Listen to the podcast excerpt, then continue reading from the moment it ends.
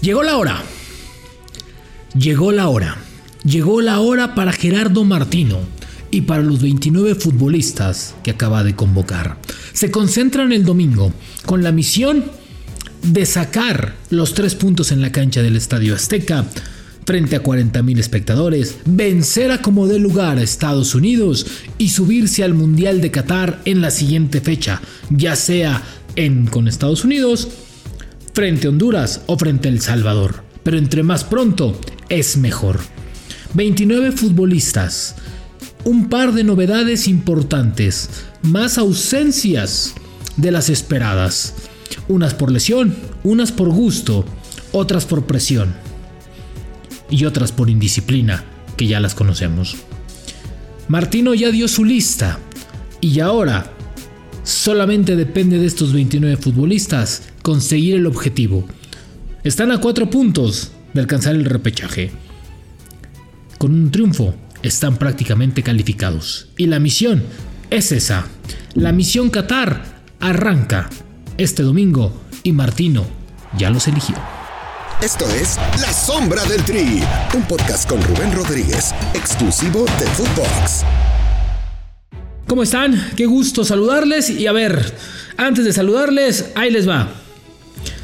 Rodolfo Cota, Guillermo Ochoa, Jonathan Orozco y Alfredo Talavera en la portería.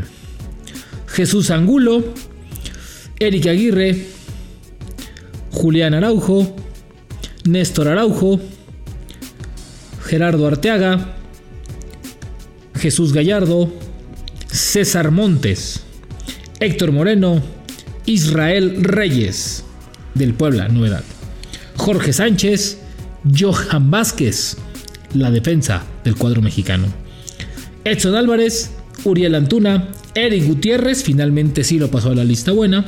Héctor Herrera, que por cierto aclaro, eh, estaba confundido, no está suspendido, puede jugar el primer partido, solamente tiene un cartón amarillo.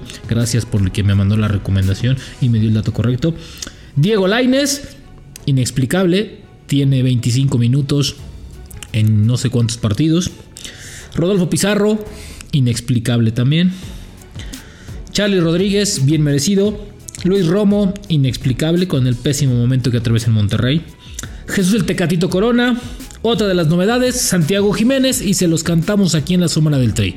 Si hay un delantero que le puede hacer ruido a Gerardo Martino, es Santiago Jiménez.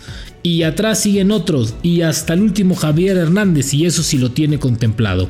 Son los cuatro que contempla, en ese orden, Raúl Jiménez, Rogelio Funes Mori, Henry Martín y Santiago Jiménez. Son los cuatro que contempla.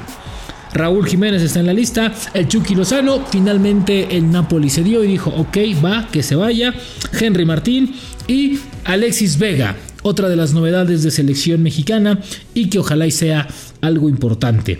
A ver, vamos por partes. No está Orbelín Pineda, y es la primera duda. No está Orbelín Pineda.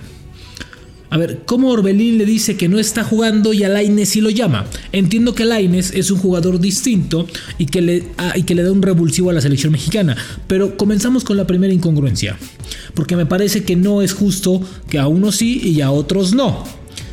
O eres parejo con todos o, o no. O no llamas a ninguno o llama a los dos.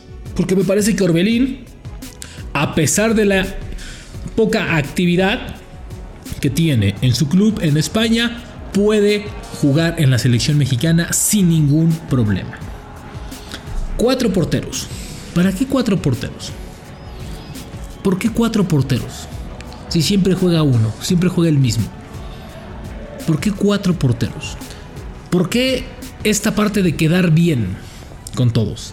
¿Por qué no decides ya a qué portero vas a llevar a la Copa del Mundo y por ahí te marches? Cuatro porteros increíble, pero bueno, me parece increíble. Rayados es la base de la selección mexicana.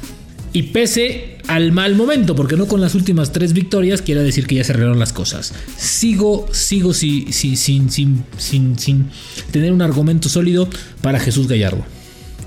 No entiendo qué le dio al Tata Jesús Gallardo, lo mismo que Rodolfo Pizarro. No entiendo qué les ve Martino, porque tampoco es que en selección se pongan la verde, la blanca, la negra y la rosa y la rompan. Tampoco es así. Entonces, me parece que, que esta congruencia tendría que ser al parejo me parece que dejó fuera a 4 o 5 jugadores. Tampoco es que la baraja sea tan amplia, ¿eh? Tampoco es que tengamos una baraja o tenemos una baraja tan amplia en la selección mexicana, pero sí, pero sí creo que hay jugadores que merecen un llamado. De Pumas no hay nadie. Es en serio. De Pumas no hay nadie. Alan Mozo ha hecho un torneo sensacional para ser convocado y ni siquiera le das la oportunidad que se ha ganado, ¿eh? que nadie le ha regalado nada, que se ha ganado, que se reivindicó y que, y que se ha ganado el puesto como un lateral o uno de los mejores laterales de este torneo. Increíble, increíble, pero cierto. De Pachuca el líder no hay nadie, no han visto jugar a los jóvenes de Pachuca, no ha visto jugar a, eh, cómo anda el Pocho Guzmán híjole, me parece que esto de casarse con ciertos jugadores me parece que no le está haciendo bien. Eh, yo abajo los veo bien. Henry Martínez, cierto, no ha, no ha, no ha tenido la continuidad. Que, se merece ni los goles que, que exige una selección, pero me parece que ahí están. Y creo que como se los dijimos hace como 10 episodios o más, es la base, ¿eh? esta es la base. De aquí van a salir los 23 o probablemente los 26 que lleven a la Copa del Mundo si es que FIFA permite los 5 cambios. No va a haber más. De aquí no hay más. Tal vez a las Andrés Guardado, Andrés Guardado que por cierto es, está, ausente por lesión, lo mismo que Rogelio Funes Mori y el Chaca Jiménez. Y Orbelín. Creo que son las cuatro ausencias del grupo de, los, de los que tiene. ahora, a unos los juzga por el mal momento, ¿no? Como a Osvaldo Rodríguez, que yo ya no lo veo en la lista. Y había estado regularmente viniendo. ¿Por qué? Porque en su equipo pues ya no es titular, porque ya lo sentaron, porque no está jugando. Ah, cabrón. ¿Y por qué llamas a Jorge Sánchez si tiene ratito que en el América no juega? Ah, caray, ¿no? Entonces dices, ¿qué está pasando? O sea, a unos sí y a otros no. Dependiendo el apellido, el nombre, el club, es la decisión a tomar. Me parece, me parece que como todas las listas son polémicas. Todas las listas son polémicas porque no todos tienen a los que queremos o a los que quieren estar. Pero últimamente las listas ha dejado más controversia, más dudas, más cuestiones, más preguntas, ¿no? Más molestia que otra cosa. Yo no entiendo por qué Martino sigue empecinado en ciertos futbolistas que no le han dado nada a la selección mexicana. Y que están más por compromiso que por otra cosa. No entiendo el llamado de ciertos futbolistas que están ahora. Dijeras, ok, parece bien, ¿no? Pero a ver, a Johan Vázquez ahora sí le vas a dar la oportunidad de jugar, Gerardo Martino. Y es pregunta. O me lo vas a mandar a las gradas del bonito Estadio Azteca, a que se haga güey, a que esté palomeando y viendo todo menos el fútbol porque no lo tomaste en cuenta. Y que a los tres partidos regrese a su club y que sea titular y que la rompa, ¿no? Como ocurrió la vez pasada. Yo no entiendo esa parte. A Eric Gutiérrez, otro que lo tenías en la lista de veremos. ¿Le vas a dar la oportunidad realmente de meterlo al campo, de que le dé un sentido distinto tal vez al fútbol de la selección mexicana? O sea, no estamos diciendo que les tenga que dar la titularidad, porque nadie otorga la titularidad por el nombre, pero sí que les otorgue la oportunidad de competir por un lugar. Me parece que eso sería sensacional. ¿Y esto por qué?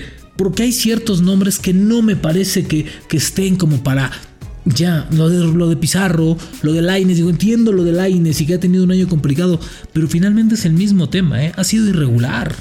Tiene contados los minutos en el campo de juego.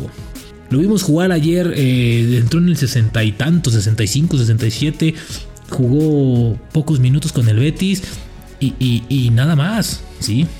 Entonces, yo creo que eso es lo que lo que tiene que, ver Gerardo Martino, porque con uno se está haciendo demasiado, demasiado drástico.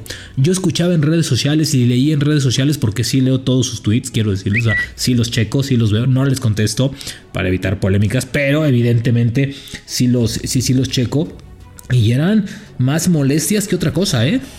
Era molestia tras molestia. Cuando publicamos la lista, cuando salió, me parece que las críticas eran verdaderamente increíbles, ¿sí? Eran completamente sobre Gerardo Martino y los temas de este que han sido que han sido eh, tocados en, en, selección mexicana. Me parece que, que, la lista no termina no termina por llenar el ojo a nadie y sobre todo porque no hay jugadores que creo que la afición quiera tener. Creo, que, creo que hay muchos futbolistas que se han ganado mucho más su llamado. ¿Sí? Falta Flores, por, otro que anda muy bien. En Santos hay muy buenos futbolistas. Hay muy buenos jugadores que están haciendo muy buen este, su chamba.